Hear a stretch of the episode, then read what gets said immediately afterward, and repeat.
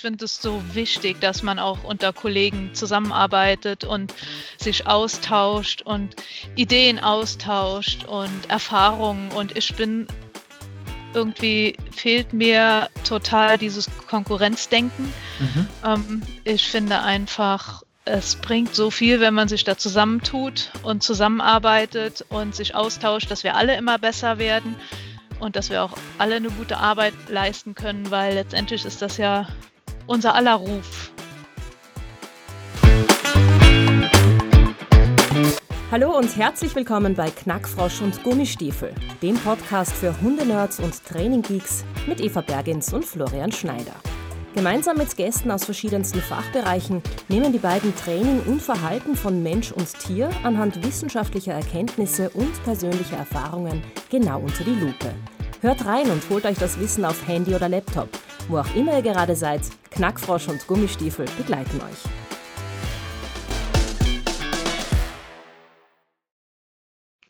Willkommen bei einer weiteren Folge von Knackfrosch und Gummistiefel. Heute wieder mal ein Gast bei mir und zwar die Michaela Haares, die ganz bestimmt vielen von euch bereits ein Begriff ist. Wem sie noch neu sein sollte, dem kann ich so viel sagen, dass sie ein fixes Mitglied von der Tierakademie Scheuerhof ist. Sie ist Autorin und hat auch in mehreren Trainings-DVDs mitgewirkt.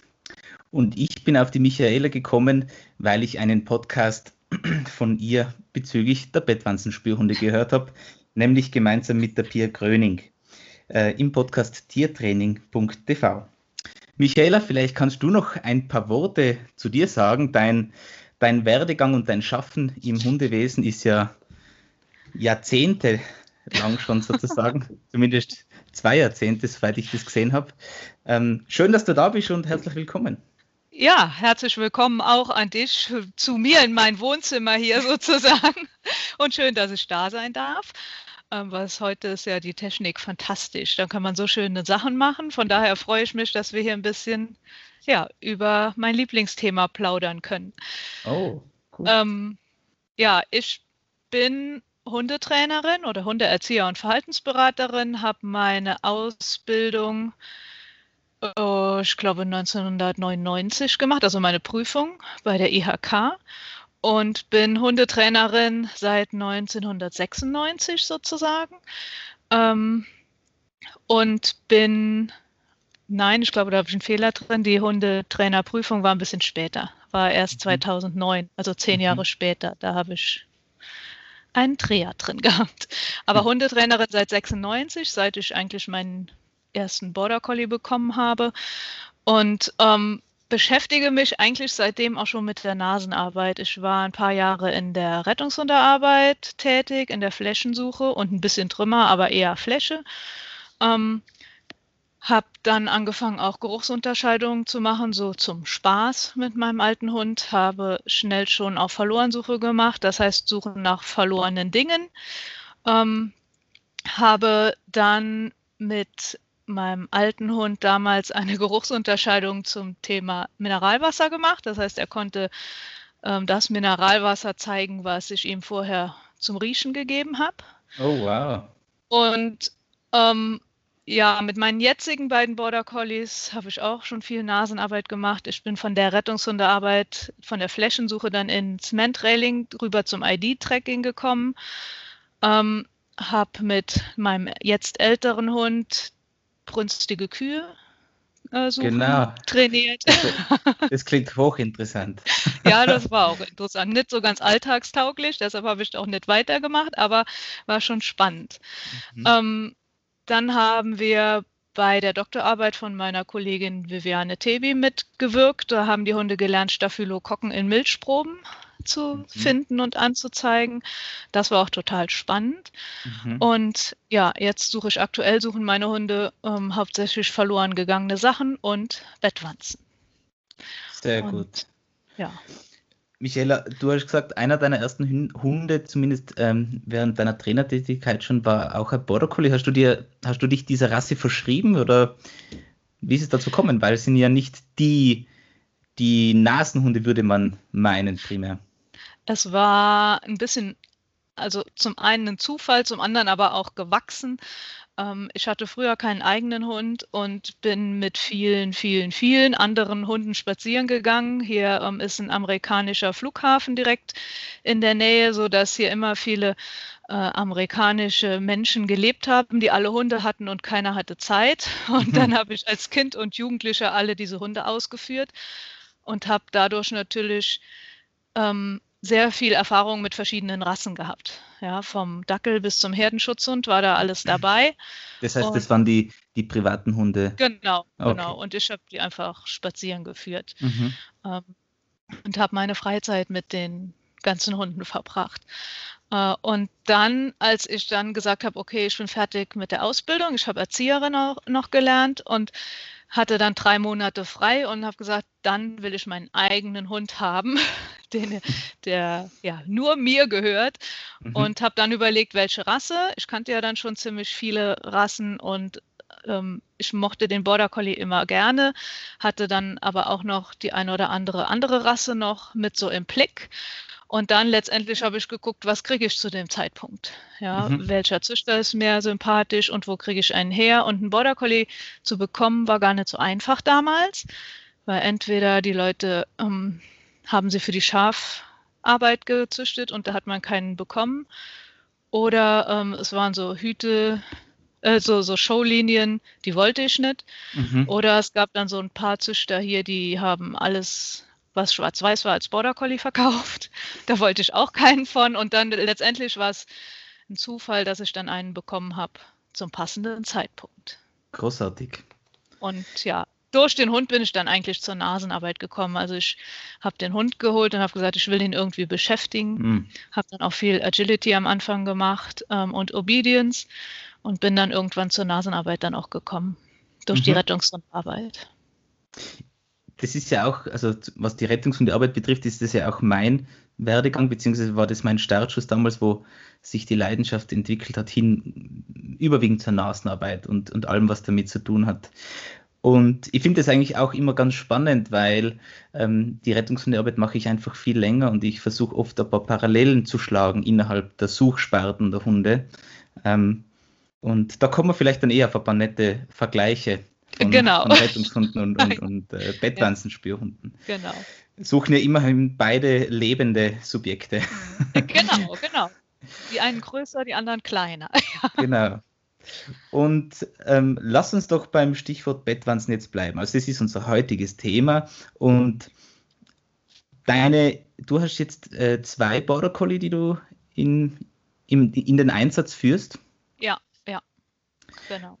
Und wie bist du zu den Bettwanzen gekommen, wenn wir da kurz noch einmal ähm, ähm, respoilern zum anderen Podcast, den du schon gemacht genau. hast? Ähm, ich wollte irgendwas mit meinen Hunden machen, mit der Nase, was, ähm, sage ich mal, ein bisschen Sinn hat, ja, wo ich sie auch einsetzen kann, wo ich auch vielleicht ein bisschen hilfreich sein kann. Ähm, und meine erste Idee war ja dann die brünstigen Kühe. Das war aber ziemlich schwierig zu trainieren, nicht von der Nasenleistung her, sondern hm, von den, vom Training her, weil man die Kühe so viel sortieren muss und das ist einfach unpraktisch. so eine Kuh irgendwo hinzustellen, ist nicht so einfach wie eine Bettwanze irgendwo hin zu verstecken. Ähm, und diesen Trainingsaufwand macht kein Bauer mit, sage ich mal. Ja. Und deshalb ist es einfach nicht so alltagstauglich gewesen. Und dann dachte ich, okay, was kann man sonst noch so machen? Und dann hatte ich ein paar Sachen gelesen und bin irgendwie durch einen Zeitungsartikel auf die Bettwanzen gestoßen und habe dann ähm, alle Schädlingsbekämpfer hier im Umkreis von 150 Kilometern angeschrieben und gefragt, ob sie nicht Lust haben auf so ein Experiment. Mhm. Und ja, von den 150 haben dann drei geantwortet nur. Tatsächlich, okay. Ja. Und zwei haben gesagt, ja, ganz spannend, aber brauchen wir gerade nicht. Und einer war total Feuer und Flamme und mit dem arbeite ich auch heute noch zusammen. Heute noch heißt, seit, seit wann äh, kooperiert ihr beiden? Ähm, seit 2014. Ah, doch schon. Mhm, Wahnsinn. Also ich habe 2014 angefangen mit Training mhm. und 2016 dann den ersten Einsatz mit ihm zusammen gehabt. Mhm. Spannend. Äh, wie oft geht sie jetzt in den Einsatz, abseits davon, dass wir jetzt natürlich durch die Pandemie und die Reisebeschränkungen ganz bestimmt weniger Bettwanzenfälle haben. Aber was war da euer, euer Schnitt? Ich habe tatsächlich dieses Jahr so viele Einsätze gehabt wie noch nie. Oh, okay. Spannenderweise trotz Pandemie, aber ich habe auch nicht so viele, weil ich denke, es liegt daran, dass wir hier nicht so viele Bettwanzen haben. Also ich könnte hier nicht davon leben, mhm, weil wir mhm. hier keine so eine Reisetätigkeit haben, keinen okay. Flughafen in der Nähe. Ähm, dieses Jahr hatte ich zehn Einsätze. Mhm. Also doch, das ja. war das meiste bis jetzt. Mhm, mhm. Spannend. Bei uns hat sich doch spürbar gemacht, dadurch, dass Tirol so ein Tourismusland ist ähm, und die Hotels dann natürlich äh, ganz andere Sorgen gehabt haben, als wie ja, die Bettwanzen klar. zu suchen. Ja, ja. Aber hoffen wir auf eine, auf eine bessere Zukunft für alle Beteiligten wieder in diesem genau. Sinne. Ja. Okay. Und deine Hunde im Einsatz, du hast ja auch eine passive Anzeige. Ähm, für alle, die sich jetzt nichts unter einer passiven Anzeige vorstellen können, ähm, ist es im Endeffekt, dass der Hund innehält, sobald er am am nahestmöglichen Punkt zu, seiner, zu seinem Zielgeruch kommt und entweder starrt oder sogar sitzt, liegt, steht. Wie schaut es bei deinen Hunden aus? Ähm, meine Hunde sollen die Nase so, so nah wie möglich an den Geruch bringen und dann verharren. Das heißt, sie können selber entscheiden, ob sie dabei sitzen, stehen oder liegen oder in der Verbeugung sind oder sich an der Wand hochstellen oder am Schrank hochstellen. Ähm, sie sollen so nah wie es geht in Richtung des stärksten Geruchs gehen und dann verharren. Mhm. Ähm, ich habe ja auch ein Video gesehen, das dann auch ausschlaggebend war, dass ich mich noch einmal bei dir gemeldet habe und das war ähm, die getragene Suche sozusagen. Äh, ich weiß gar nicht, äh, Nebenfrage, wie schwer ist dein Border Collie? Ähm, der jüngere ist 18 Kilo oder 18,5, das heißt, den kann ich gerade noch so hochheben. Der okay. andere ist 22 Kilo und der macht auch nicht mit. Der hängt dann wie so ein mhm. nasser Sack und das schaffe ich nicht. Aber okay. der Fosco ist da sehr äh, ja, kooperativ und macht auch mit dann und stellt sich dann selber hoch auch an die hm. Wand und dann kann ich den gerade noch so auch gut hochheben. Okay. Hochverstecke haben es ja wirklich in sich und ich habe mir das damals auch abgeschaut von meinem Trainer, dem Tobias Gustafsson, der seine ähm, kleine Labbyhündin da ganz elegant ähm, durch, die, durch die Gegend hebt. Ich hoffe, ich bekomme auch so eine leichte. Ja, äh, das sieht immer sehr elegant aus tatsächlich und leicht. Ja. ja. Tatsächlich wiegt mein Deutsch Kurzer auch gute 27 Kilo und ist aber ähm, sicher eher drahtig gebaut. Ähm, aber gut, ähm, die Anzeige selber warum lässt du deine Hunde sozusagen da im, im ich möchte nicht sagen im Wechsel anzeigen, sondern äh, warum hast du keine fixe Anzeigeposition definiert? Weil ich würde, hätte gerne genau, so genau wie möglich gewusst, wo die Wanze sitzt. Mhm. Und dann wäre mir ein Sitzen und Hinstarren tatsächlich oft zu wenig. Okay. Ja, zu, zu ungenau. Ähm, ich weiß, dass ganz viele Leute damit arbeiten und ja auch gut damit klarkommen, aber ähm, mir wäre es irgendwie zu ungenau. Ist mir irgendwie nicht so sympathisch. Mhm, ich finde es, mhm. ähm, wenn jetzt die Wanze irgendwo in der Holzvertäfelung sitzt und der Hund ähm, schnüffelt, geht runter, setzt sich hin, ist für mich ungenauer, als wenn er sich hochstellt und mit der Nase an die Ritze geht, wo die Wanze dahinter sitzt. Mhm.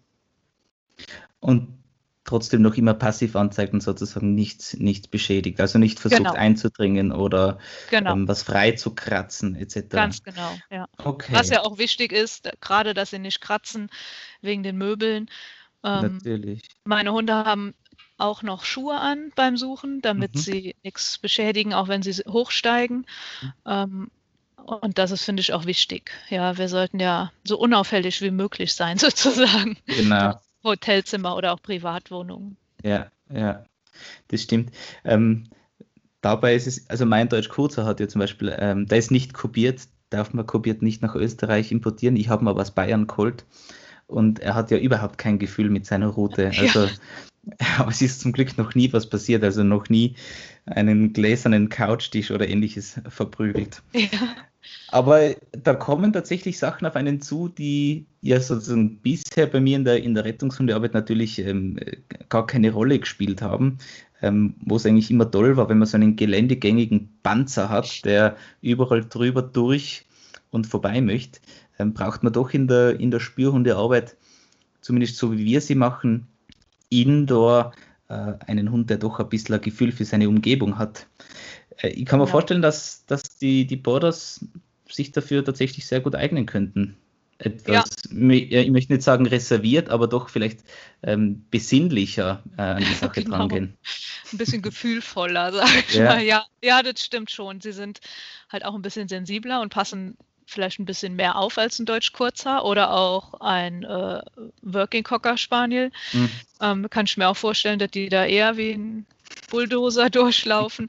Aber es gibt da natürlich auch Unterschiede. Ich habe hier zwei und der ältere, ähm, der ist auch eher wie so ein Elefant im Porzellanladen yeah. und passt auch nicht so auf und sagt dann auch schon mal, Bücher, die muss ich mal rüberschieben oder so, wo der okay. Fosco da sehr viel vorsichtiger ist. Mhm. Ja, aber so grundsätzlich finde ich, so ein Border Collie hat halt schon auch noch eine schöne Größe mm. ähm, und ist nicht zu groß für in enge Wohnungen. Ähm, ja, manchmal zum Hochheben wäre ein bisschen kleiner auch ganz spannend und gut, damit man sie besser hochheben kann oder auch mal oben ins Regal setzen kann. Ähm, Tatsächlich ja. fände ich ja da wirklich den, den Springer oder Cocker auch, auch sehr, sehr sexy zum Arbeiten. Ja, ähm, ich auch. und was mir auch, um, um ganz kurz abzuschweifen, was mir übrigens ständig passiert, ähm, was mir auch vor, ähm, aufgefallen ist, wir, wir suchen ja mit unseren Bettwanzen-Spürhunden in allerlei Einrichtungen. Das kann ja das Fünf-Sterne-Hotel sein, bis hin zum Privathaushalt ähm, und was wir eben auch schon gemacht haben, äh, äh, eine Unterkunft für sozial Benachteiligte. Genau, und hatte ich es auch macht, schon. Es macht einfach einen anderen Eindruck, wenn ich da mit einem Schlappohr reinspaziere oder einem Hütehund ähm, versus dem Mali, der natürlich bei vielen Bewohnern dann ganz andere Vorahnungen triggert und sich denkt, hoppla, jetzt, kommen, jetzt kommt die Exekutive in Zivil und sucht unsere Zimmer ab. Ähm, ja, das stimmt, ja. Mit dem muss ich jetzt leben, weil der Cool, mein, mein X-Mechela, der, ähm, der wird jetzt trotzdem auf die Bettwanzen eingeschult. Aber, aber er hat eher Babyface, also wir hoffen, ja. sind ja auch tolle Hunde und einfach auch tolle Hunde zum Arbeiten, muss man ja Klar. schon sagen. Ne? Klar, Keine ganz Frage. bestimmt. Ähm, aber gut, ich habe es eben bei meinen Hunden jetzt so gemacht, mich hat es nämlich gereizt. Ähm, den Ignaz und meine alte Hündin, die Nanda, haben eben beide fix stehend starrend angezeigt. Und ich habe mich eben da äh, verleiten lassen von diesem Vorab planen und definieren, so wie es eben mir das äh, Scandinavian Working Dog Institute gelehrt hat und beigebracht hat, dass man sich das einfach vorab fix überlegt. Viele Wege führen nach Rom und mir hat das sehr gut gefallen.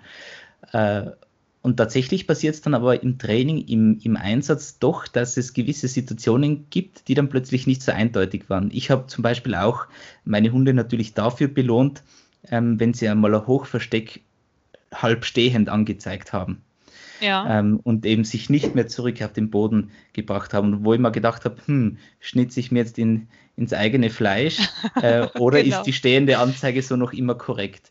Das heißt, das sind ja tatsächlich Gratwanderungen, äh, wo man wahrscheinlich nur mit, mit einer gewissen Erfahrung draufkommt.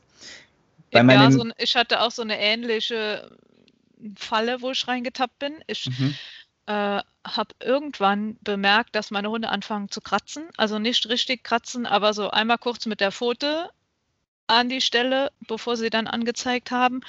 Und habe auch gedacht, okay, das muss ich wegtrainieren und habe es auch im Training wirklich schnell wegbekommen. Ähm, aber bin dann auch in die Falle getappt, dass ich im Einsatz gesagt habe, aber jetzt hat er ja angezeigt, dann muss ich ihn ja belohnen. Okay. mit, der, äh, mit dem Resultat, dass sie es im Training war es schnell weg, aber im Einsatz mhm. nicht.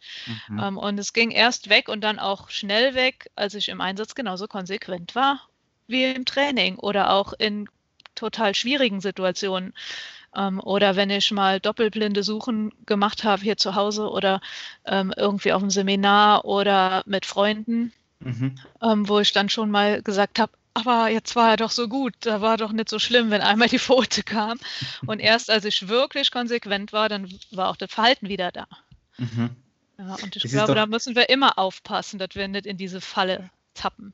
Ja, eben und, und eigentlich sozusagen nicht plötzlich bei einem an sich bis zum gewissen Grad definierten Verhalten plötzlich äh, den Hund neu ausprobieren lassen oder ihm missverständliche Ideen verstärken, dass er dann eben wirklich kratzen oder beschädigen anfängt. Genau, ähm, genau.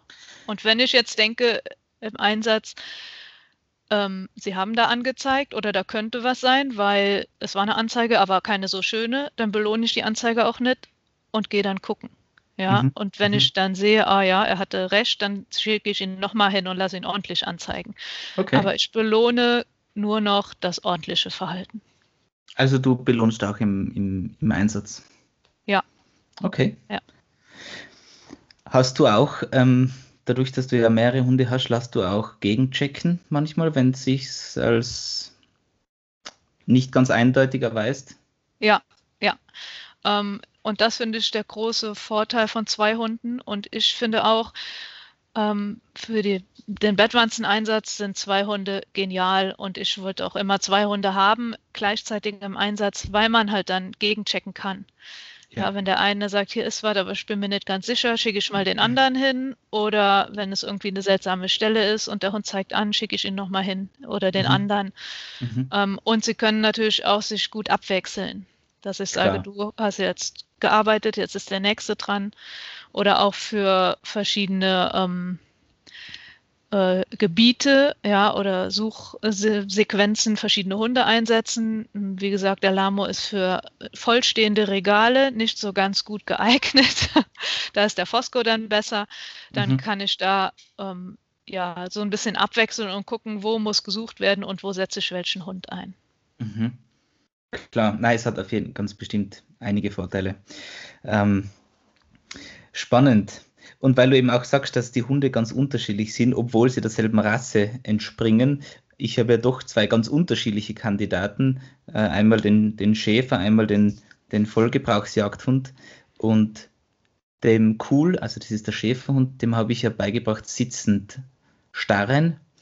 Und wahrscheinlich habe ich mit dem Hund von Anfang an auch ein paar Sachen ganz anders gemacht, habe schon ein bisschen mehr gewusst, habe das ganze Spiel schon einmal durchgespielt und mir gefällt es bei dem jetzt so gut, dass er mit so kleinen Geruchsmengen schon so sauber umgehen kann und eben noch nie irgendwas um, umgestürzt hat oder sich versucht mit der Nase reinzuarbeiten, was der Jagdhund ja. absolut hat. Ja, der, also der möchte, der, der möchte, ich sage immer, das ist so ein Tüftler und der möchte sich einfach ganz sicher sein.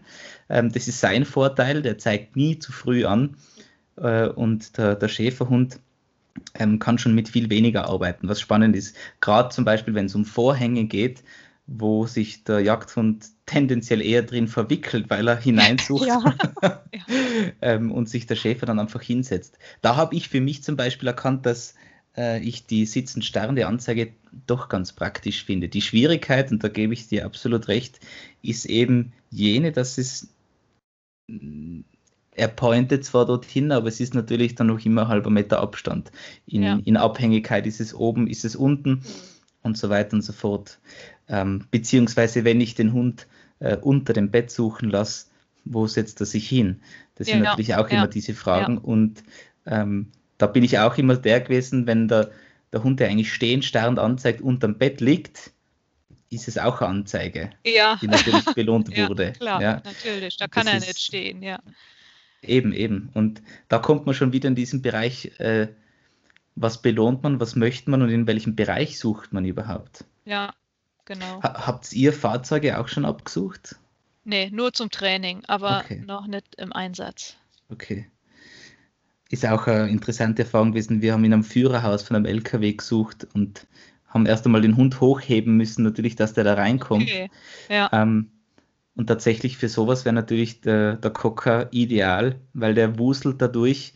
Ja. Und das Führerhaus ist zwar tatsächlich sehr geräumig gewesen mit Stockbett und, und quasi Kofferraum unten drin, aber es ist, ich denke, es gibt wirklich ähm, kleinere Größen, die durchaus vernünftig sind für diese Arbeit. Ja, ich bin ja auch gerade am Überlegen, weil mein Ältester ist jetzt elf und ja, da bin ich jetzt auch am Überlegen, wenn ich immer zwei Hunde haben möchte für den Einsatz, muss ich auch mhm. so langsam an Nachwuchs denken und hatte jetzt auch überlegt, gibt es eine kleinere Rasse, die ich gerne hätte? Ähm, mhm. Und habe mir dann auch die Cocker nochmal angeguckt, aber ich glaube, ich komme nicht weg von den Border Collies. Sehr schön. Würde mir tatsächlich auch einmal sehr interessieren. Ich glaube, das ist für mich äh, ähm, so die Härteprüfung dann mit, mit dem Hütehund zu arbeiten. Ich glaube, ist ganz spannend. Weil naja, man du hast ja auch einen Hütehund. Ja, ja, ja, ganz bestimmt klar. Aber schon länger nicht mehr dafür verwendet. Ja, ja, anders. genau. Okay.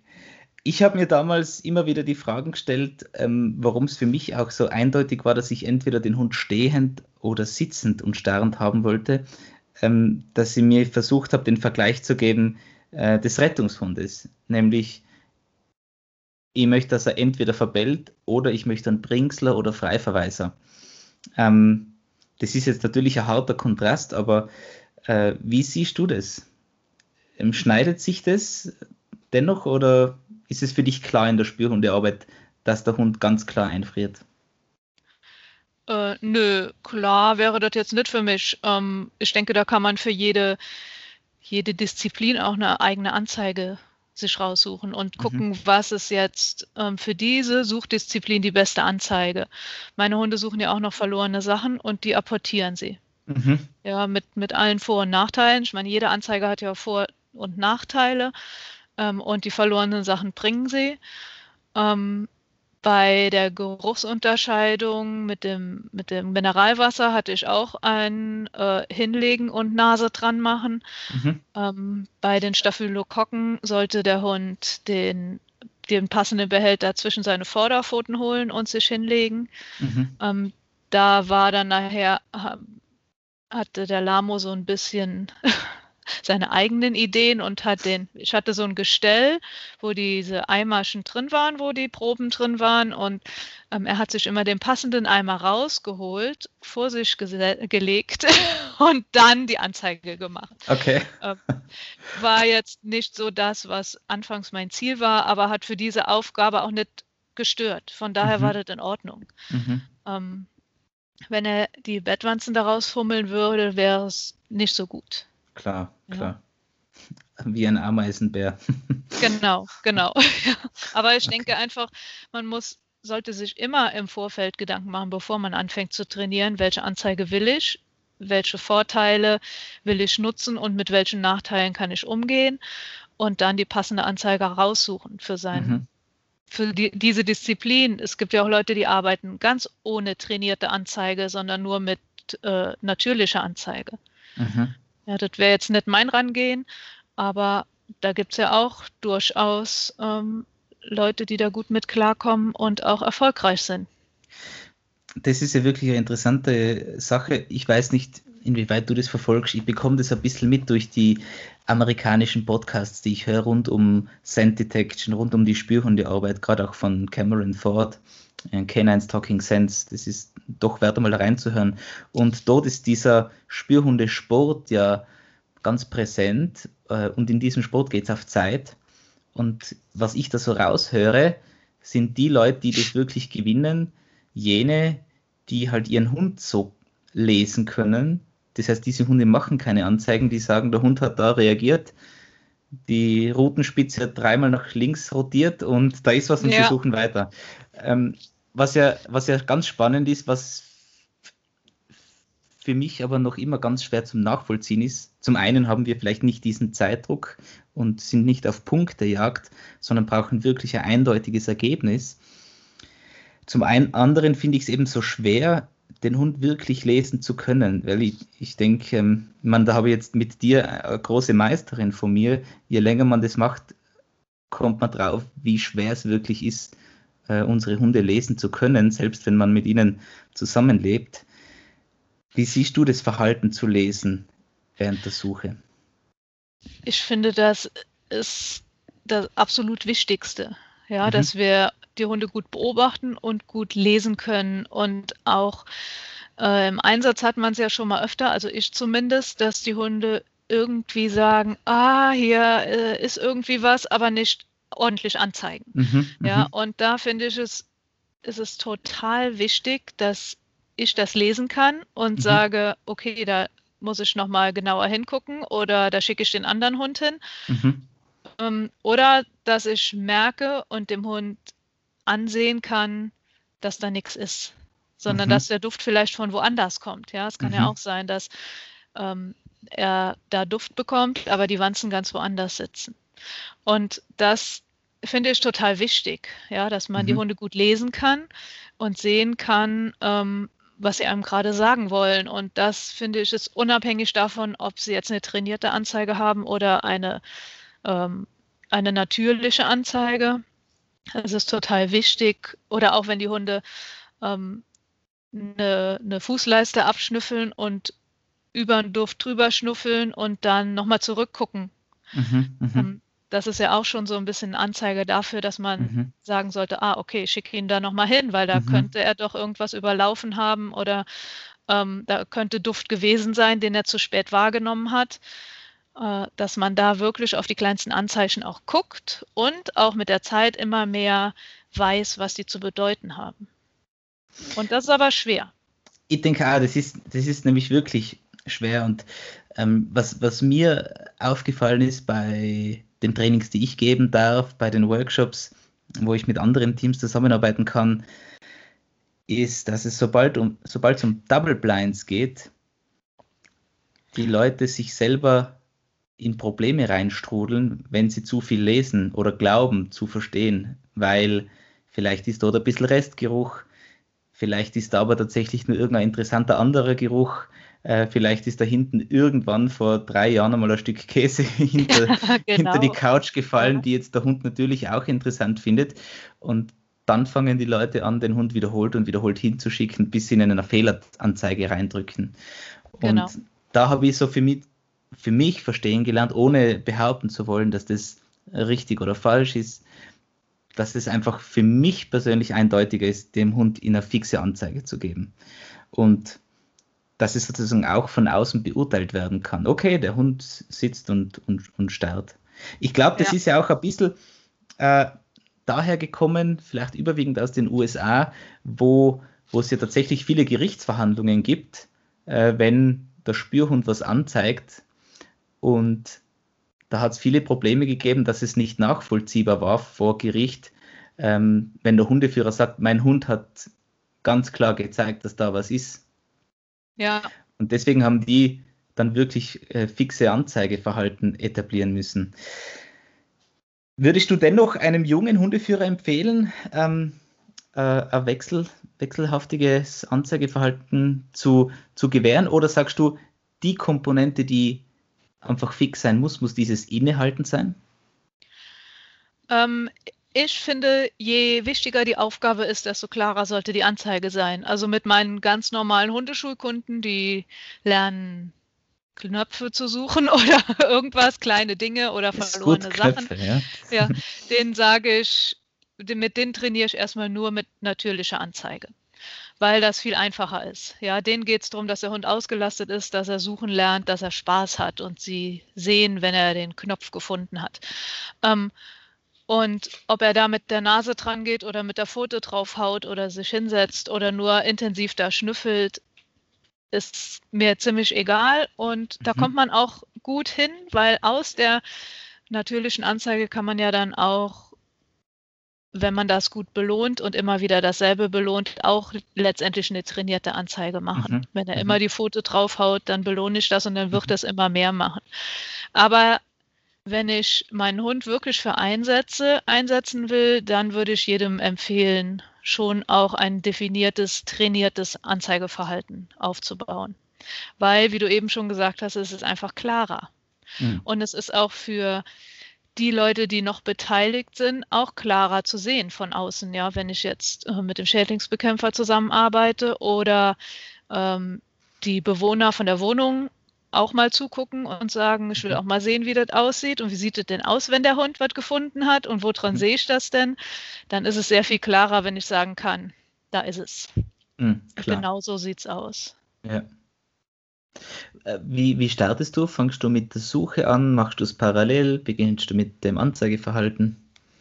Ähm, ich beginne, also habe bei meinen Hunden mit dem Anzeigeverhalten begonnen und würde das auch jetzt machen nochmal mhm. beim neuen Hund. Mhm. Sehr cool. Ja, ja. das mach, machen wir auch so. Wie machst du ja. in, der, in der Rettungshundearbeit oder hast du es gemacht? Ähm, oh je, das ist schon so lange her. Wie haben wir denn da angefangen?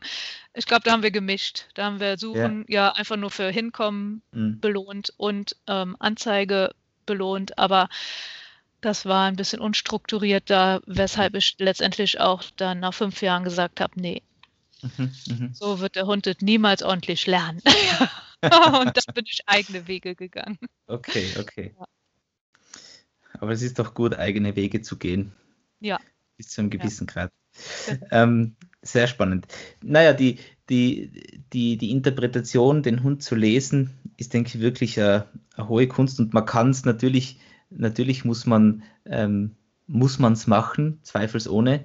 Äh, wie hilfreich findest du dabei, Trainingsvideos zu beurteilen oder gar äh, Videos von Einsätzen? Machst du das? Ja, finde ich grandios. Mhm. Also ich finde, Video ist so ein toller Helfer, ähm, weil, ja, wie du eben auch schon gesagt hast, ich, der Mensch neigt natürlich auch dann dazu, den Hund äh, zu sehr zu lesen oder das Verhalten überzubewerten. Und dann drücke ich ihn vielleicht in irgendwas rein, ja, nur weil er vielleicht das Stück Käse hinter der Couch gerochen hat. Ähm, und sowas fällt einem natürlich eher auf, wenn ich es im Video angucke. Und ich finde das Aller, Allerwichtigste in der Nasenarbeit, dass ich immer kritisch hinterfrage, was lernt der Hund da und was, wie kann ich irgendwie rausfinden, was der Hund lernt und wie kann ich ihm sagen, dass er dass ich nichts damit zu tun habe. Ja, mhm. dass er alleine suchen soll und nicht auf meine Bewegungen achten soll. Ja, dass ja, er jetzt in seiner Kompetenz ist und. Genau, genau. Mhm. Und ich gucke mir das von außen an und versuche es zu interpretieren und ja, versuche es aber auch nicht über zu interpretieren. Und dafür sind natürlich die, die Videos fantastisch. Ja. Und ähm, wo ich eben erzählt habe mit dem Kratzen, dass sich so ein bisschen eingeschlichen hat bei meinen ähm, das fand ich auch spannend, weil es ist mir irgendwann aufgefallen. Mhm. Und dann habe ich für irgendein Webinar Videos rausgesucht von irgendwie zwei Jahren vorher und habe gesehen, ach du je, da kratzen sie ja auch schon. das ist mir, das ist mir tatsächlich nicht aufgefallen, aber ähm, das hat man ja selbst bei den Videos, wenn ich gerade keinen Blick dafür habe, weil es nicht in meinem Kopf ist oder weil ich da gerade das nicht mein Trainingskriterium ist, dann fällt es mir vielleicht gar nicht auf. Aber ich kann im Nachhinein immer noch mal gucken, ah, wie war das denn? Oder auch so den roten Faden finden, wenn ich merke, der Hund hat ein Problem mit Bettwanzen in Kissenbezügen oder so, mhm, wenn Stoff mhm. drüber ist, dass man da mal die alten Videos auch rausguckt und guckt, hatte er das schon immer? Hat sich das irgendwie aufgebaut? Gibt es da irgendeine Parallele? Ähm, ja, sind es immer nur Daunenkissen oder immer nur mhm, mhm. Frottee-Bezüge oder keine Ahnung. Ja, ja, ja. Und dafür sind Videos einfach toll und für mich zu beobachten. Also ich mache auch gerne Videos, wo die ganze Situation drauf ist, also nicht nur der Hund, sondern auch ich, damit ich auch sehe, wie reagiert der Hund auf mich mhm. oder ich auf ihn. Klar. Das ist, das ist wirklich sehr interessant. Ich, ich bemerke das immer wieder, gerade wenn ich, wenn ich meinen Leuten sage, wenn sie suchen, gehen oder arbeiten, wo sie wissen, wo der Zielgeruch ist und sie plötzlich innehalten anfangen, wenn der Hund ja. in die Nähe kommt. Ja. Bewegt euch weiter und so weiter und so fort. Und tatsächlich ertappe ich mich dann in der, in der Evaluierung meiner Trainingsvideos, dass ich dann plötzlich auch verzögern anfange. Und umso wichtiger ist es wirklich, denke ich, ähm, viele Single- oder Double Blinds ähm, zu erarbeiten. Wie, wie, wie siehst du das? Wie machst du das? Ja, mache ich auch. Ähm, ich arbeite immer wieder auch ähm, Blinde suchen, Doppelblinde suchen, ähm, weil ich es einfach wichtig finde. Ja. ja und äh, da muss ich mit klarkommen und da muss der Hund mit klarkommen. Und das sind einfach nochmal ganz andere Situationen, wenn ich es weiß und oder wenn ich es nicht weiß. Wenn ich es weiß, kann ich auch total viel trainieren und ich kann extrem gut trainieren, dass der Hund sucht, während ich was anderes suche oder was anderes mache, ähm, weil äh, ich weiß, wo es ist, ja, und auch dann das Verhalten des Hundes ganz gut einschätzen kann. Aber wenn ich nicht weiß, wo es ist, kann ich ganz andere Sachen trainieren, ja, und da kommt dann das der, der, das, die Teamarbeit so zum Tragen. Mhm. Ähm, und ich mache es oft, dass ähm, zum Beispiel mein Partner, wenn er morgens arbeiten geht, sage ich, hier stehen die Bettwanzen, versteck sie mir mal irgendwo und okay. dann versteckt er welche oder auch nicht. Er ist da sehr gut drin, auch ah, großartig. gar keine zu verstecken ja, oder ähm, ich gebe ihm fünf Röhrchen und er versteckt nur zwei. Oder mhm. ich sage, mhm. bitte in den, den und den Zimmern und dann versteckt er in anderen. also, und das ist schon spannend dann, ja.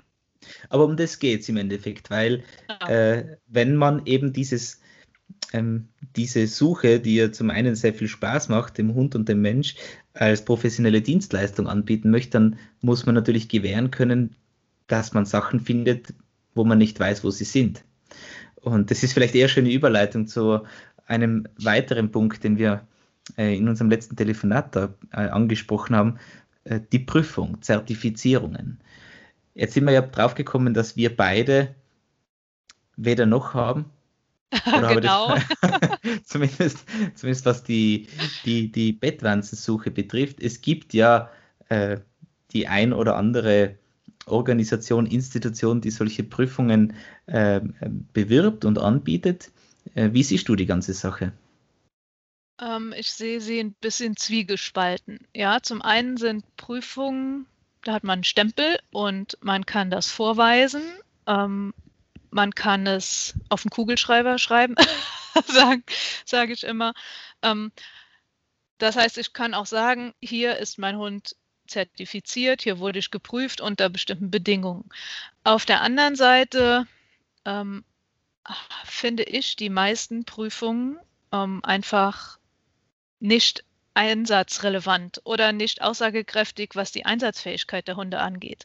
Mhm. Und also ich kenne keine einzige Prüfung im Suchhundebereich, ich weiß nicht, vielleicht kennst du da eine, die doppelblind ist. Ah, ja, stimmt, ja. Immer, zumindest der Prüfer weiß, wo ja. der Mensch ausgelegt ist im Gelände, äh, wo die Bettwanzen ausgelegt sind, wo der Geruch ist. Und das ist für mich keine wirkliche Prüfung. Ja. Und ähm, ich kann es nicht nachvollziehen, warum das nicht gemacht wird, weil bei jedem äh, ja, wissenschaftlichen Test sollte es auch doppelblind sein, als wir die Staphylokokken getestet haben. Für mhm. die Doktorarbeit von Viviane, da wurde auch alles doppelblind gemacht. Mhm. Ja, da, ja, weil sonst kann man keine Aussage treffen.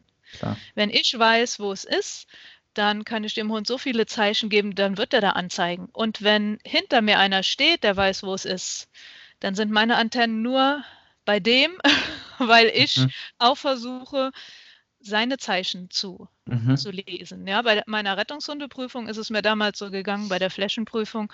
Ähm, ich habe mich überhaupt nicht auf den Hund konzentriert. Ich habe mich nur auf den Prüfer hinter mir konzentriert und wusste genau, wo das Opfer liegt. Wann bleibt er stehen, mich, nimmt das genau, Schreibbrett hoch? Guckt ja. genau um die Ecke. Genau, genau. Und das ist für mich keine Prüfung. Und ja. irgendwie denke ich gerade, ich will keine Prüfung machen, die keine Prüfung ist. Nur damit ich einen Stempel habe. Ja.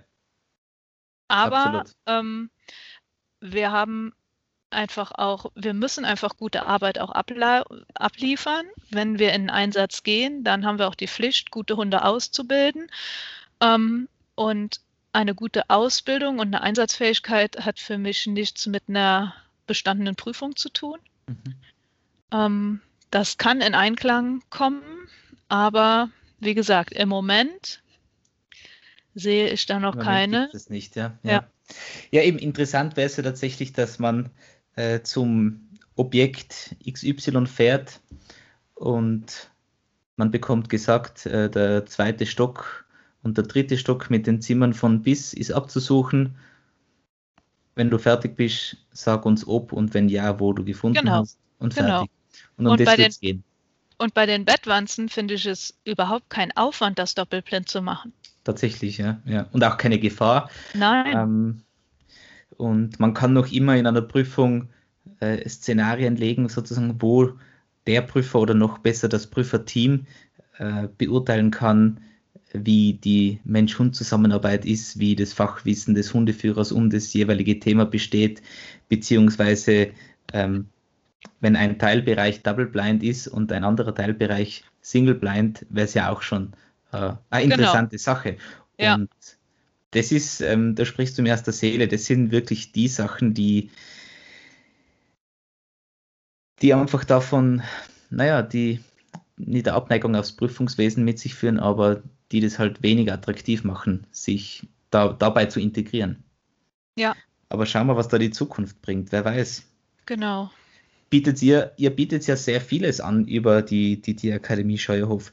Äh, ihr habt unterschiedlichste Ausbildungen für oder mit Hund, Hühnern, Pferden, habe ich gesehen. Äh, Trainerlehrgänge, ja. die Top-Trainer. Ähm, bietet ihr da zum einen auch bettwanzenspürende Ausbildungen an? Und wenn ja, schließen diese mit einer Überprüfung ab? Ähm, wir bieten im Moment ähm, äh, Voll, äh, Ausbildung zum Suchhundetrainer an. Mhm. Ja, da geht es okay. aber eher darum, dass die Leute verschiedenste Disziplinen in der Suchhundeausbildung kennenlernen und lernen, das zu unterrichten. Ähm, und was wir auch anbieten, ist, ähm, dass die Leute ihren Hund zum Spezialist auf irgendeinen Geruch anbieten, mhm. äh, ausbilden. Äh, da bin ich im Moment dabei, auch ein bisschen was auszuarbeiten, dass man es auch ein bisschen online machen kann, also so einen Online-Kurs. Ähm, aber wir sind auch auf dem Scheuerhof kein Fan von Prüfungen an mhm. sich, sondern also von so einer Abschlussprüfung. Wir arbeiten total gerne in den vielen Disziplinen mit also können Büchern, das heißt, die Leute kriegen Aufgaben, die sie vorweisen müssen ähm, im Laufe der Ausbildung. Mhm. Und diese Aufgaben müssen sie einfach per Video einschicken oder wenn sie vor Ort sind, live zeigen. Ähm, und das kriegen sie dann abgehakt. Und wenn sie alle Aufgaben geschafft haben, dann kriegen sie das Zertifikat sozusagen. Okay. So machen wir es auch bei unserer Hundetrainerausbildung und ähm, bei den Top-Trainern. Und das finde ich ist ein total schönes Konzept, weil dann hat man keine Prüfung, wo man sagt, jetzt ist der Tag der Prüfung, diese 20 Minuten gilt es, mhm. sondern man muss einfach im Rahmen der Ausbildung zeigen, dass man das und das mit seinem Hund geleistet hat. Äh, und wenn man alles zusammen hat, dann kriegt man auch ein Zertifikat. Und das bin ich gerade auch für die Suchhundeausbildung ähm, am Ausarbeiten, damit wir da auch ein schönes Konzept stehen haben. Sehr cool. Würde mich sehr interessieren, vielleicht, vielleicht kann man da mal irgendwie reinschauen genau. oder ja, gerne. Ja. drüber weiterreden. Interessant, interessant. Michaela, jetzt, jetzt habe ich noch eine, eine große Frage, die ja auch ähm, ganz kontrovers äh, besprochen wird im, im Spürhundewesen. Und wenn ich jetzt vom Spürhundewesen spreche, dann meine ich wirklich äh, nicht das Rettungshundewesen, auch nicht das Pferdenhundewesen, sondern Sachen wie Sprengstoff, Rauschgift, Bettwanzen etc. Wie belohnst du? Belohnst du vom Fund weg? Belohnst du zum Fund hin? Kündigst du das an mit Sekundärverstärkern? Gibt es die Belohnung unangekündigt? Machst du alles oder nichts? Äh, du hast ja vorher schon gesagt, äh, dass du auch im Einsatz ähm, zum Teil belohnst, äh, wenn die Anzeige für dich so eindeutig ist. Ähm, und sag mal, wie schaut es aus? Also vom beim Geruch belohnen oder vom Geruch weg belohnen hat für mich was damit zu tun, bei welchem Trainingsschritt ich bin. Mhm. Ja, beim Aufbau belohne ich ganz viel beim Geruch und nachher belohne ich auch schon mal weg vom Geruch. Mhm. Ja, weil ich möchte am Ende haben, dass die Hunde mit allem klarkommen. Mhm. Ja, dass ich nicht so eingeschränkt bin und nicht sage, der Hund muss beim Geruch belohnt werden, damit er weiß, das war gut.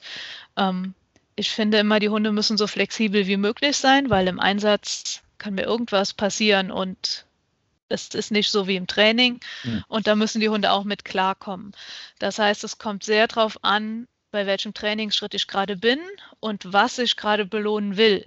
Mhm. Wenn ich zum Beispiel den Hund auf dem Arm habe und ich übe hoch verstecke, da kann ich nicht da oben belohnen, weil da sind meine Hände voll. da habe ich den Hund auf dem Arm. Ähm, da, je nachdem, äh, ist es schon mal so, dass ich jemanden dazu nehme. Wenn ich sage, ich hätte gerne, dass der Hund noch besser lernt, die Hochverstecke anzuzeigen auf meinem Arm, dann ähm, ist es ganz gut, auch bei, mein, bei den ersten Trainingsschritten, dass ich einen Helfer dabei habe, der dann mhm. oben beim Geruch äh, belohnt. Mhm. Ähm, aber wenn ich alleine bin, kann ich das nicht. Mhm. mhm. Ähm, oder äh, wenn ich irgendwelche schwierigen Verstecke habe, dann kann es auch schon mal sein, dass ich nochmal beim Geruch belohne, wenn es irgendwie in einem bestimmten Buch ist. Ja, ja, ja die ja. Wanze oder ähm, hinter einer bestimmten Ritze in der Wandvertäfelung. Dann belohne ich auch schon mal gezielt beim Geruch. Ähm, aber ich belohne auch viel weg vom Geruch. Ja, und ich belohne meistens mit sekundärem Verstärker, also mhm. mit Lobwort oder Klick mhm. was ich gerade, wenn ich einen Klicker da habe, dann belohne ich mit Klicker, mhm. wenn ich keinen mhm. da habe, mit Lobwort. Ähm, manchmal belohne ich auch, indem ich das Spielzeug dahin werfe, wenn es gerade möglich ist, wenn ich ähm, wenn, wenn ich es dahin werfen kann. In manchen Situationen kann ich kein Spielzeug werfen, da ist es besser, kommt zu mir und holt es sich ab. Genau. ja, weil ich einfach möchte, dass die Hunde so flexibel wie möglich sind und sagen, ja. ich zeige an und sie wird mir schon irgendwie sagen, wann es gut ist. Ja, so ja. auf die Art. Ja, macht ja. auch Sinn, klingt, klingt gut. Ähm, baust du von Anfang an über den Echtgeruch auf? Wir, ähm, was heißt wir? Ich habe es ja so gelernt, dass ich ähm, sozusagen über einen Motivationsgegenstand die, die Anzeige fördere, ähm, etabliere, abfrage und dann sozusagen eigentlich nach dieser Basisausbildung, wo der Hund gelernt hat, äh, diesen, dieses klein zerschnittene Belohnungsobjekt eigentlich zu suchen und anzuzeigen, ähm, konditionieren, konditionieren wir den eigentlichen Echtgeruch? Wie, wie macht ihr das? Ähm, ich habe es tatsächlich bei meinen Hunden direkt mit dem Echtgeruch gemacht. Mhm. Ähm, der Lamo hatte aber zu dem Zeitpunkt schon viel Erfahrung in Suchen. Mhm. Und ich habe schon viel Erfahrung im Suchen. Ähm, für den Fosco war es das, also ich habe mit ihm vorher ein bisschen Leckerchen suchen geübt und Spielzeug suchen. Mhm. Mhm. Ähm, und dann habe ich aber mit den Bettwanzen und der Anzeige direkt mit dem Eschgeruch angefangen. Mhm. Mit den Kunden mache ich es auch mit einem anderen Geruch. Ja, also da, ähm, also da auch wieder, es kommt ein bisschen darauf an, wie wichtig die Aufgabe ist. Wenn die mhm. Leute einfach nur zum Spaß Kamillentee suchen wollen, dann fangen wir auch direkt mit Kamillentee an. Mhm. Wenn Sie aber wirklich den Hund einsatzfähig kriegen wollen und Sie haben noch keine Ahnung vom Suchen, vor allen Dingen die Menschen, dann äh, würde ich immer empfehlen, auch mit einem Ersatzgeruch erstmal anzufangen. Wenn die Leute genau schon wissen, was sie tun, dann denke ich, spricht auch nichts dagegen, mit dem Echtgeruch schon anzufangen. Mhm, mh. Aber ähm, man muss auch sagen, meine waren nicht so ganz unbefleckt, weil ich schon mit den Welpen schon anfangen, Spielzeug ja. zu suchen. Und also sie haben schon gewusst, dass sie die Nase einsetzen müssen und wenn mhm. sie gefunden haben, irgendwas zeigen. Ja, ja. Das heißt, du belohnst auch mit Futter und Spielzeug, ja. je nach Situation, je nach Ausbildungsstand. Das habe ich cool gefunden, dass du das dazu sagst. Eben, je nachdem, wo wir im Ausbildungsschritt sind, macht es einfach Sinn, lokal am Fund zu arbeiten oder, oder auch mal vom Fund wegzuarbeiten. Ja. Ähm, das war super, dass du das so erwähnt hast. Ja, ich denke ich, gerade auch, wenn ich bei der zum Beispiel Daueraufbau bei der Anzeige, ist es ganz gut, wenn ich noch am, am Geruch belohne. Mhm. Ähm, wenn ich, wenn ich ähm, mit Ablenkung zum Beispiel arbeite, dann ist es nicht ganz so wichtig. Ja, dann mhm. kann ich auch sagen, okay, du zeigst da an, während ich hier durch die Gegend laufe und zur Belohnung darfst du, wenn du fertig bist, zu mir kommen und dein Spielzeug holen. Mhm. Mhm. Ja, also es kommt immer so ein bisschen drauf an, welches Kriterium ich gerade habe und was ich belohnen will. Genau. Eben weil man sich zumindest fiktiv auf alles vorbereiten möchte, was passieren kann. Genau, genau. Und ja. ich finde ja, im Einsatz hat man immer sehr kuriose Dinge, die passieren. da darf der Hund sich dann auch nicht äh, von verunsichern lassen. Ähm, und ich meine, bei meinen ersten Einsätzen war ich ja auch ein bisschen perplex, was alles passieren kann. Ja. Ähm, und weil man ja gerade, ich war noch nie vorher in Bettwanzen einsetzen, von daher wusste ich auch nicht so wirklich, was auf mich zukommt. Ich habe mhm. gesagt, okay, der Schädlingsbekämpfer hat angerufen, hier, ich habe einen Befall in einem Hotel, kommst du mit? Bist du soweit? Und wir haben gesagt, ja, kommen wir mal mit. und es ist dann schon ja auch spannend, was einen da so erwartet. Absolut. Und jedes Mal aufs Neue. Absolut. War es eine Hemmung für dich, äh, auch in fremde Wohnbereiche zu gehen? Nee, da habe ich eigentlich keine Hemmung vor. Ja. ja. Ich, ich, war ja vorher hauptberuflich im Rettungsdienst und ähm, das hat mir, glaube ich, wirklich geholfen, da auch von bis allen Schichten äh, die, die Haushalte zu sehen. Ja. Äh, weil ja. man weiß ja wirklich nie, was einen erwartet. Und, nee. und ich gehe deswegen ja auch immer einmal vor, also ohne Hund, äh, die Objekte besichtigen, ja, um einfach auch. zu schauen, gibt es was, das den Hund verletzen könnte ja. Oder was er fressen könnte, was er nicht fressen soll, die Haustiere, die noch nicht äh, in ein anderes Zimmer gebracht ja. wurden und so weiter und so fort. Da gibt es doch ein paar Dinge, die man ähm, natürlich beachten muss. Genau, und, das mache ich auch immer. Und dann stellen sich da spannende Sachen raus, wie zum Beispiel das Schlimmste, was mir passiert ist, das kann ich ja jetzt sagen, weil es hat sich ja alles geregelt, war eine Anzeige wegen Diebstahl. Äh, okay. ich hätte, ich hätte einen, äh, einen Ohrring genommen, also mitgenommen. Okay. Ähm, das war ein bisschen eine sozial benachteiligte Einrichtung. Ähm, und die Dame, die das gemeldet hat, hat es schon häufiger gemeldet bei den Schädlingsbekämpfern. Okay. Und ich war gerade auf Rettungshundeausbildung in Slowenien und werde dann angerufen von der Polizeiinspektion in Innsbruck. Okay. und, und, natürlich habe ich nichts, habe ich da nichts eingesteckt, um Himmels Willen. Und der Ohrring ist dann auch wieder aufgetaucht. Aber es sind Sachen, mit denen man nicht rechnet. Ja. Und, und wo, ich, wo ich dann schon auch einmal zumindest eine Drittel Nacht nicht geschlafen habe und mir gedacht habe, um Himmels Willen, hat der Hund den Ohrring gefressen oder ja, ja, ähm, ja. was auch immer, ja. Und vor allem da lohnt sich auch im Team aufzutreten ähm, und, und zumindest äh, ein Vier-Augen-Prinzip zu haben, ähm, dass man immer Rücksicherung, äh, Rückversicherung hat. Ja, das stimmt. Weil an das hätte ich tatsächlich nie gedacht. Das nee, ist auch ja, im Rettungsdienst. hätte ich jetzt auch noch nicht gedacht. Ja. ja aufpassen. ja, okay. Okay, okay.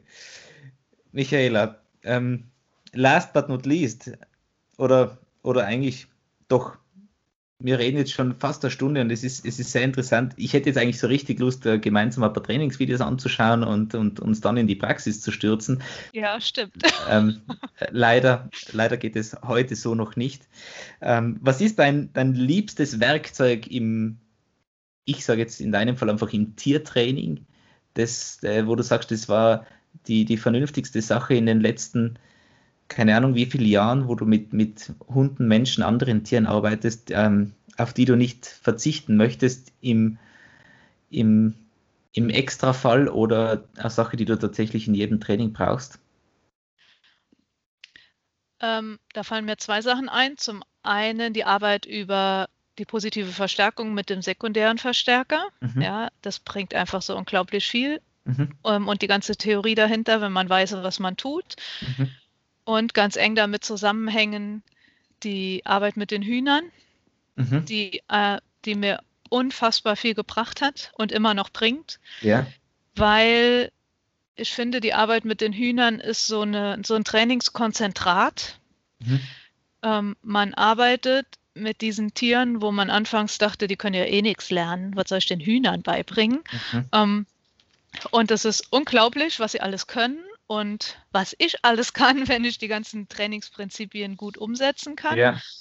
Und das Schöne an den Hühnern ist, dass sie so schnell sind. Und wenn ich es geschafft habe, diese grundsätzlichen Trainingsprinzipien mit den Hühnern anwenden zu können, dann ist der Hund Zeitlupe dagegen. Ja. Dann, ja.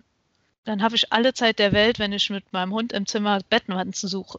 Das mhm. ist wie Zeitlupe. Mhm. Mhm. Und ähm, das ist für mich wie so ein Trainingslabor, ähm, wo ich auch immer mal wieder reingehe. Wir haben ja das Glück, dass wir die Hühner haben am Scheuerhof, weil wir yeah. auch die Hühnermodule anbieten. Und von daher kann man auch immer mal sagen, boah, ich brauche jetzt mal ein Wochenende Hühnertraining, weil ich muss das und das noch mal ein bisschen auffrischen, weil man da einfach seine handwerklichen Fähigkeiten so gut ähm, trainieren kann.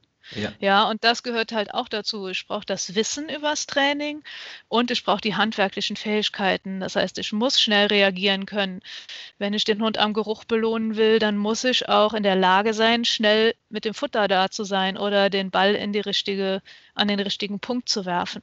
Mhm, ähm, mhm. und das kann ich alles üben und in der Schnelligkeit mit den Hühnern, ja, das bringt total viel. Also das ist ein Werkzeug, ähm, in den letzten 15 Jahren, das ich nicht mehr missen möchte. Mhm. Ja, und das würde ich auch jedem ans Herz legen, weil es einfach toll ist. Ich muss mir das selber an der Nase nehmen, ich muss das, ich muss das auch wieder machen und ich würde es eigentlich auch gern regelmäßiger machen, ähm, weil tatsächlich nur einmal gemacht bisher, aber in absolut erfreulicher und euphorischer Erinnerung gehalten. ja, es ist auch was Besonderes. Ja. Und eben, man, man lernt einfach so vieles wieder dazu und vertieftes Wissen. Ähm, und gerade wenn es darum geht, eben lokal oder extern zu belohnen, Erwartungshaltungen zu steuern, um neue Bewegungsabläufe zu generieren, ähm, ja, denke ich, dass das ja. absolut Sinn macht. Ja. Genau, um schnelle Entscheidungen zu treffen, schnelle Reaktionen zu haben, Trainingspläne zu schreiben und in die Tat umzusetzen. Das kann ich auch alles mit dem Hund machen. Ja, mhm. das ist auch überhaupt kein Problem. Ähm, die Hühner haben halt nochmal ein bisschen eine andere hm, Ebene, weil sie halt ganz andere Tiere sind und wir emotional nicht so verbandelt sind wie mit mhm. unserem Hund. Mhm. Mhm. Interessant. Brennt dir noch etwas auf den Fingernägeln im Bezug auf Bettwanzen oder grundsätzlicher Weltanschauung, ja. das du unseren Zuhörern mitgeben möchtest? Ja, eigentlich haben wir ja schon da ganz schön viel geplaudert jetzt und sind ja auch schon ganz schön in die Tiefe gegangen. Ich denke auch. Aber es ist ja. wirklich ein, ein, irrsinnig spannendes Thema und man kommt auch so im Gespräch wieder auf neue äh, Aspekte, Ideen und Herangehensweisen drauf. Und vielen Dank dafür, dass du dir da die Zeit genommen hast, mit, mit mir drüber zu plaudern. Gerne. Michaela, wenn unsere Hörer äh, mit dir im Fall in Kontakt treten wollen, können Sie das über die Homepage der Tierakademie, über Facebook oder gibt es bestimmte Kanäle, die du bevorzugst? Genau, Sie können über die Tierakademie sich an mich wenden. Sie können über Facebook, bin ich unter meinem Namen auch zu finden, da kann man mich auch kontaktieren. Ähm, schreibt ihr irgendwie unter den Podcast noch Infos drunter, da kann ich auch ähm, meine Kontakt-Mail-Adresse oder so angeben. Super. Das ist auch in Ordnung. Genau. Wenn du mir das hinterher ja. noch schickst, dann gebe ich das gerne in den, in den Shownotes dazu. Ähm, auch für alle Interessenten den Podcast von dir und der Prina Gröning, äh, tiertraining.tv, wo ihr über die Bettwanzen gesprochen habt.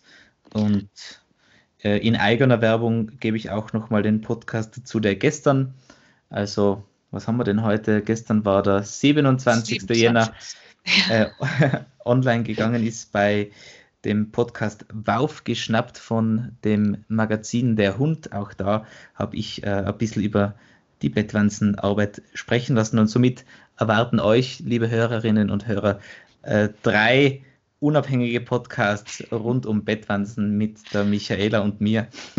Es ist einfach auch ein sehr spannendes Thema. absolut, absolut. Und ich denke, ja. da ist noch, noch ganz vieles äh, im Verborgenen, unter Anführungsstrichen, das nur darauf wartet, von uns verstanden zu werden. Ja, das stimmt. Es ist schon einfach auch eine spannende Sache, einfach auch weil der Geruch so klein ist. Es ist ja, ja auch nochmal anders wie viele andere ähm, Suchhundearten. Ja, ja das stimmt. Spürausbildung. Das stimmt. Ich habe mir, hab mir das immer gedacht, in, mit der Rettungshundearbeit, man sucht äh, äh, in den meisten Fällen oder doch zumindest am Menschen zwischen irgendwo zwischen äh, 20 und 90 Kilo und der vegetiert vor sich hin und rülpst und furzt und jeder freut sich, wenn der Hund das auf, im Training und hoffentlich auch im Einsatz äh, auf, auf den 10 Hektar findet und die Bettwanzen sind einfach so klein und gering. Ja. Ähm, das ist schon, mir begeistert es jedes Mal wieder, was ja. unsere Hunde imstande sind zu leisten. Großartig. Michaela, noch einmal vielen, vielen Dank äh, für die Zeit Mir hat es irrsinnig Spaß gemacht. Ähm, das letzte Mal haben wir uns das erste Mal gehört, heute haben wir uns sozusagen das erste Mal gesehen. genau. Und, und, das übernächste Mal oder das nächste Mal sozusagen ähm, treffen wir uns ja vielleicht mal im echten Leben. Wäre doch genau. schön. Das wäre ähm, mal schön. Alles klar. Dann machen du, wir ein gemeinsames Training mal. ja, das wäre großartig. Ja. Und, und wichtig. Ähm, ja. Mal wieder von jemandem ja. Neuen ähm, die durch Erfahrung gewonnenen Verstecke zu zu, äh, auszusuchen. Genau, und das ist auch vielleicht noch was ähm, zum Abschluss. Ich finde es so wichtig, dass man auch unter Kollegen zusammenarbeitet und sich austauscht und Ideen austauscht und Erfahrungen. Und ich bin irgendwie fehlt mir total dieses Konkurrenzdenken. Mhm. Ähm, ich finde einfach, es bringt so viel, wenn man sich da zusammentut und zusammenarbeitet und sich austauscht, dass wir alle immer besser werden und dass wir auch alle eine gute Arbeit leisten können, weil letztendlich ist das ja unser aller Ruf, ja. Ja, den wir damit verbessern. Und von daher bin ich auch so gar kein Mensch, der denkt, oh Gott, der könnte mir Kunden wegnehmen. Mhm. Wir sind jetzt weit genug auseinander, aber ich hätte auch kein Problem mit der Nachbarin da äh, ja. zusammenzuarbeiten, ja. ähm, weil ich das einfach viel wichtiger finde, voneinander zu profitieren, als da zu sagen, nein, nein, auf gar keinen Fall. Sehr cool. Erfrischend ist es. Schön. Super. Alles klar. Ja, vielen, vielen Dank, dass ich hier sein durfte und ein bisschen erzählen durfte über mein Lieblingsthema. und ja, hat mich gefreut. Mich mindestens so sehr wie dich und äh, wer weiß, vielleicht darf ich dich ja mal wieder zu demselben oder einem weiteren Thema einladen zu uns in den Podcast. Gerne. Wunderbar. Hey, mach's gut, schönen Tag. Euch auch noch einen schönen Tag.